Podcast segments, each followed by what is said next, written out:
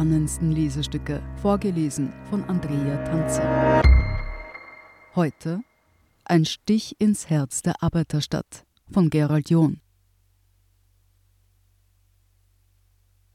Die Männer verfallen in Laufschritt, schlagen Haken um den Fremden mit dem Notizblock. Das spätwinterliche Schneegestöber legt eine Pause ein, als die Frühschicht um halb drei Uhr am Nachmittag zu Ende ist. Dennoch wollen die meisten nur schnell zum Auto. Die einen quittieren die Bitte um ein Gespräch mit einem flüchtigen Kopfschütteln, andere werfen ein paar Satzfetzen hin. Vor ein paar Wochen hätte ich mich jederzeit für ein Foto vors Werk gestellt, sagt ein Arbeiter. Aber jetzt will ich nicht als Erster rausfliegen. Was sich bei uns abspielt, ist der Horror. Seinen Lauf genommen hat das Unheil im Herbst des Vorjahres. Der deutsche Lkw-Produzent MAN kündigte an, seinen Standort in Steyr zu schließen und so dem Herz der Stadt einen Stich zu versetzen. Seit 100 Jahren werden in den Steierwerken Fahrzeuge gebaut. Riesige Ziegelschlote gehören zum Lokalkolorit wie die gotischen und barocken Kirchtürme im malerischen Zentrum. Angst und Ärger machen sich breit, aber auch Zweifel. Haben die Leidtragenden am Ende selbst die Chance auf Rettung verspielt? Es war die Belegschaft, die nach Ostern eine Hintertür zugeschlagen hat. Im Einvernehmen mit MAN schickte sich der Manager Siegfried Wolf an, das Werk weiterzuführen, allerdings in abgespeckter Form. Maximal 1250 von rund 2300 Beschäftigten wollte er übernehmen, bei um 15 Prozent niedrigeren Nettolöhnen. Doch bei einer Betriebsabstimmung sagten 64 Prozent Nein. In der Hoffnung, dass MAN einlenkt, Siegfried Wolf nachbessert oder doch ein anderer Investor mit einem üppigeren Angebot zum Zug kommt. Ich lass mich nicht erpressen, sagt einer von jenen, die den Wolf im Schafspelz zu erkennen glaubten. In seinen 15 Jahren im Werk sei er stets ein stolzer MANler gewesen, bis der Respekt plötzlich der Einschüchterung gewichen sei. Handlanger von oben, die sich ihren Lebtag nie am Fließband blicken ließen, hätten die Mannschaft zum Ja gedrängt. Ich erkenne meine Firma nicht wieder. Zu vage seien die Versprechen des Investors ausgefallen, zu lausig die Konditionen. Die nach Dienstjahren gestaffelte Übertrittsprämie von bis zu 10.000 Euro sei ein mickriges Toastpflaster für 15 Prozent weniger Lohn. Und der Sozialplan für die bis Ende 2023 Gefeuerten tückisch. Die Arbeiter pochen auf eine umfangreichere Versicherung, die sie mit dem Wechsel zu Wolf aufgegeben hätten. Vor einem guten Jahr gab MAN für Steyr eine Standortgarantie bis 2030, nur um diese schon nach ein paar Monaten mit dem Argument der wirtschaftlichen Zwangslage aufzukündigen.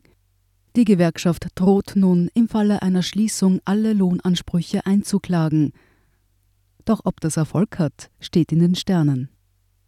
In den Rücken gefallen sei ihnen die Firma, ärgert sich einer der Arbeiter, der es auf diesen Poker ankommen ließ. Wann immer die Kollegen in Deutschland bei einer Produktion in Schwierigkeiten gerieten, seien die verlässlichen Steirer in die Bresche gesprungen, berichtet der 27-Jährige, und zum Dank soll nun zugesperrt werden. Ich habe einen Kredit aufgenommen und ein Haus gekauft, weil ich der Garantie von MAN vertraut habe, über zehn Jahre Arbeit zu haben, sagt er. Ich fühle mich einfach nur hintergangen. So geht es allen, die ihrem Grant Luft machen, und auch ziehen manche völlig andere Schlüsse daraus. Besser ein schlechter bezahlter Job als gar keiner mehr, wägt ein 53-jähriger Arbeiter ab, der nach dem Wolfschen Einschnitt noch auf 2200 Euro netto käme. Damit kann man leben. Aber nach einer Kündigung? Wenn ihn in seinem Alter überhaupt noch eine Firma nehme, dann sicher nicht mehr zu diesem Gehalt, glaubt er. Ich fürchte, die Leute haben sich mit ihrem Nein ins eigene Knie geschossen. Das Herz habe Nein gesagt. Die Vernunft hingegen ja, outet sich ein anderer, der pro Wolf gestimmt hat. Ich muss an meine zwei Kinder denken. Unter den Angestellten, wie er einer ist, seien viele für die Übernahme gewesen, doch der Arbeiterbetriebsrat habe mächtig Stimmung dagegen gemacht. Die sind MAN mit dem Hintern ins Gesicht gefahren, nun fahren die kräftig zurück. Unweit des Werks geht eine Bürgerin noch härter mit den Hacklern ins Gericht. Die gehen lieber stempeln, als dass sie auf ihren Lohn verzichten, schimpft die ältere Frau vom Fenster einer Parterrewohnung auf der sogenannten Enzleiter herunter. aber Unbescheidenheit sei eben ein Zeichen der Zeit. Wir sind noch mit geflickten Hosen in die Schule gegangen. Heute werden die Kinder verarscht, wenn sie nicht immer was Neues anhaben. Die 15 Prozent weniger waren sie nicht allein, schallt es vom Gehsteig zurück. Es hätten auch viele gehen müssen. Unzählige Debatten wie diese hat Martin Schröder in den letzten Wochen geführt. Wie könnte es ihm als Mitglied im Arbeiterbetriebsrat von MAN auch anders gehen? Keineswegs hätten Belegschaftsvertreter für das Nein Stimmung gemacht, versichert der 42-Jährige. Doch Verständnis dafür hat er allemal. Wolf habe nie etwas garantiert, sondern bloß angestrebt, 1250 Mitarbeiter zu übernehmen. Derart wackeligen Zusagen zu glauben, könnte sich genauso als Schuss ins Knie entpuppen. Vor allem aber habe sich im Votum der Zorn über die wortbrüchige Chefetage von MAN entladen. Wir haben den Standortsicherungsvertrag ja nicht aus Jux und Tollerei bekommen. Als Gegenleistung produzieren wir heute pro Schicht einen LKW zusätzlich gratis. Dass sich die Steirer Arbeiterschaft zu wehren weiß, ist auf der Ensleite nicht erst seit dem Streit um MAN zu spüren. Auf der mit spektakulärem Blick auf die Altstadt ausgestattete Anhöhe, wo andernorts Villen stehen würden, thronen einstige Werksquartiere aus der Frühzeit der Fabrik. Schröder, ein Kind der Siedlung, erzählt von den Proletariermassen, die im Elend der Zwischenkriegszeit in Holzbaracken hausten und von kaltschnäuzigen Direktoren. Als die Spannungen in den Februarkämpfen von 1934 gipfelten, haben die Arbeitermilizen hier oben den Minenwerfern des Bundesheeres getrotzt. Bis heute, sagt der Gewerkschafter, sei friss oder stirb nicht mit dem Stolz der Belegschaft vereinbar. Doch was, wenn MAN ernst macht und ersatzlos zudreht? Steyr ist zwar keine Single Factory Town mehr, wie Mitte der 60er Jahre, als 45 Prozent der erwerbstätigen Bevölkerung der Stadt direkt beim Werk beschäftigt waren.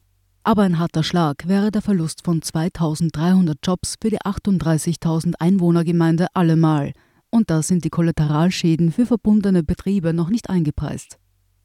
Insgesamt 8400 Arbeitsplätze würden mit MAN untergehen, kalkuliert eine Studie der Initiative Wirtschaftsstandort Oberösterreich.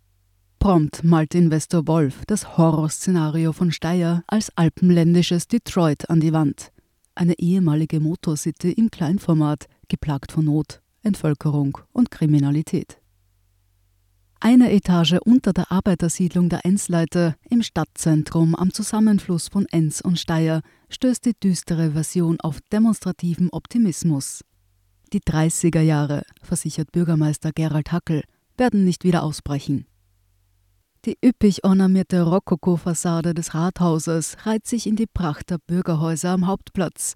Doch als Gast merkt man schnell, dass hier, wie immer in der Zweiten Republik, ein Sozialdemokrat regiert. Im Kapitalismus seien solche Tragödien systemimmanent, sinniert Hackel. Aber dass sich deutsche Player so gleichgültig gebärden wie ein amerikanischer Multi, habe ihn schockiert. Schließlich hat MAN erst vor eineinhalb Jahren stolz das 30-jährige Jubiläum des Standortes Steyr gefeiert, mit großem Pomp und allen Würdenträgern.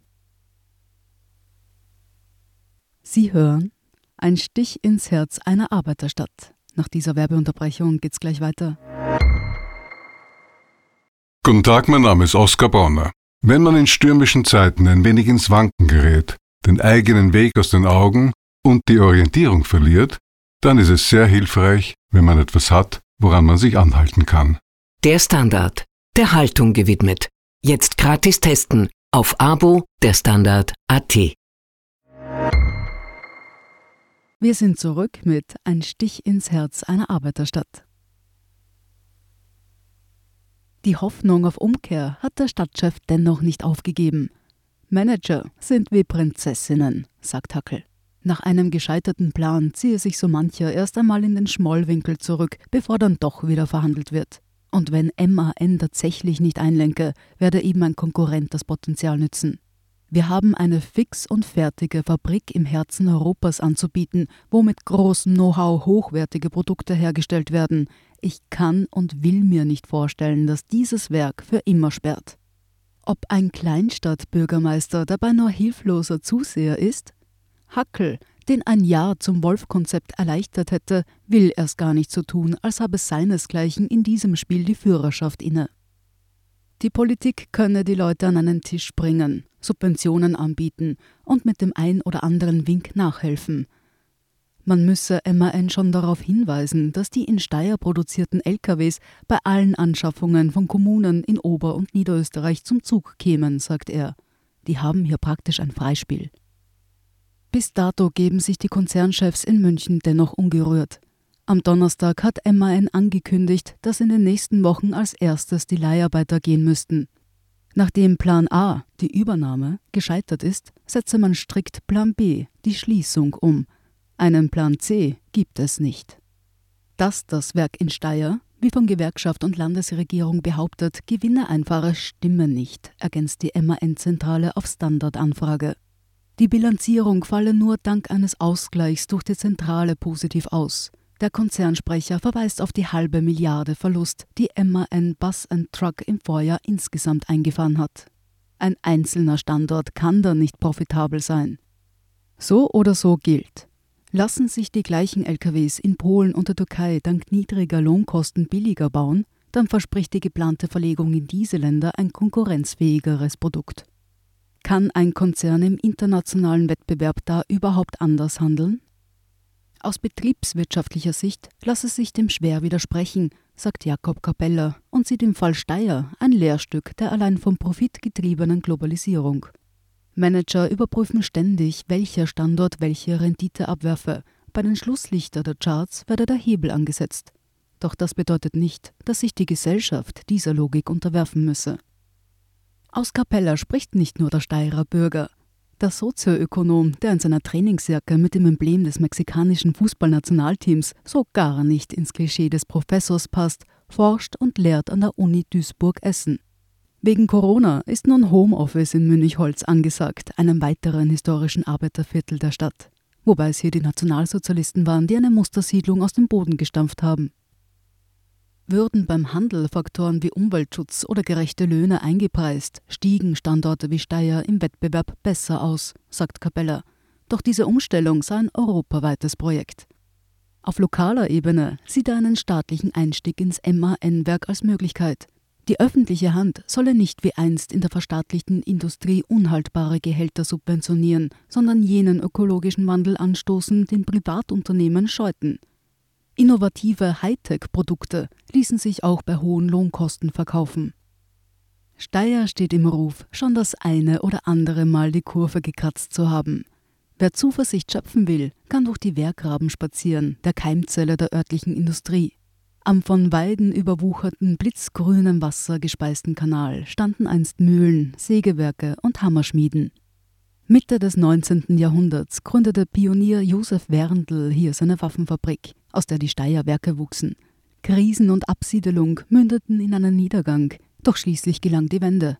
Heute locken fein renovierte Wohnungen in die Altbauten des ehemaligen Glasscherbenviertels.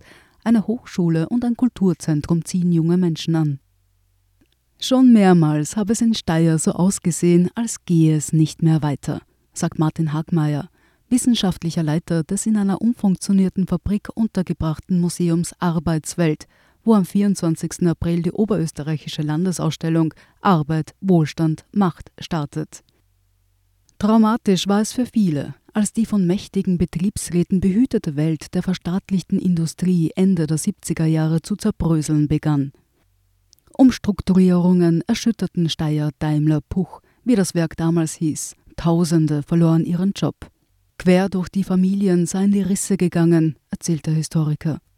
Während die Eltern um ihre Jobs in der Waffensparte zitterten, demonstrierten friedensbewegte Kinder gegen Panzerexporte.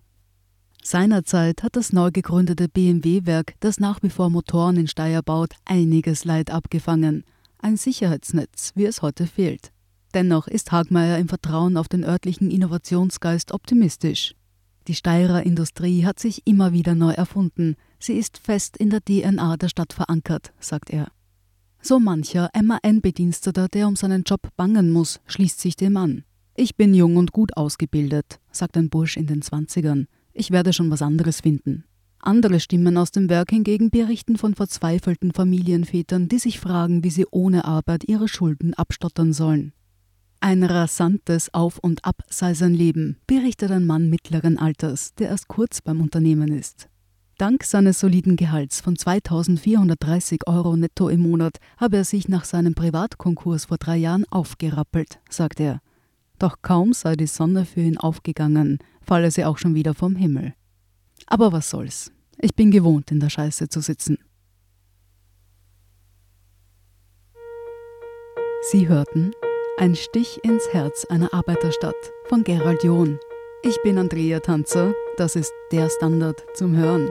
Um keine Folge zu verpassen, abonnieren Sie uns bei Apple Podcasts oder Spotify. Und wenn Ihnen unsere Lesestücke gefallen, freuen wir uns über eine 5-Sterne-Bewertung. Bis zum nächsten Mal.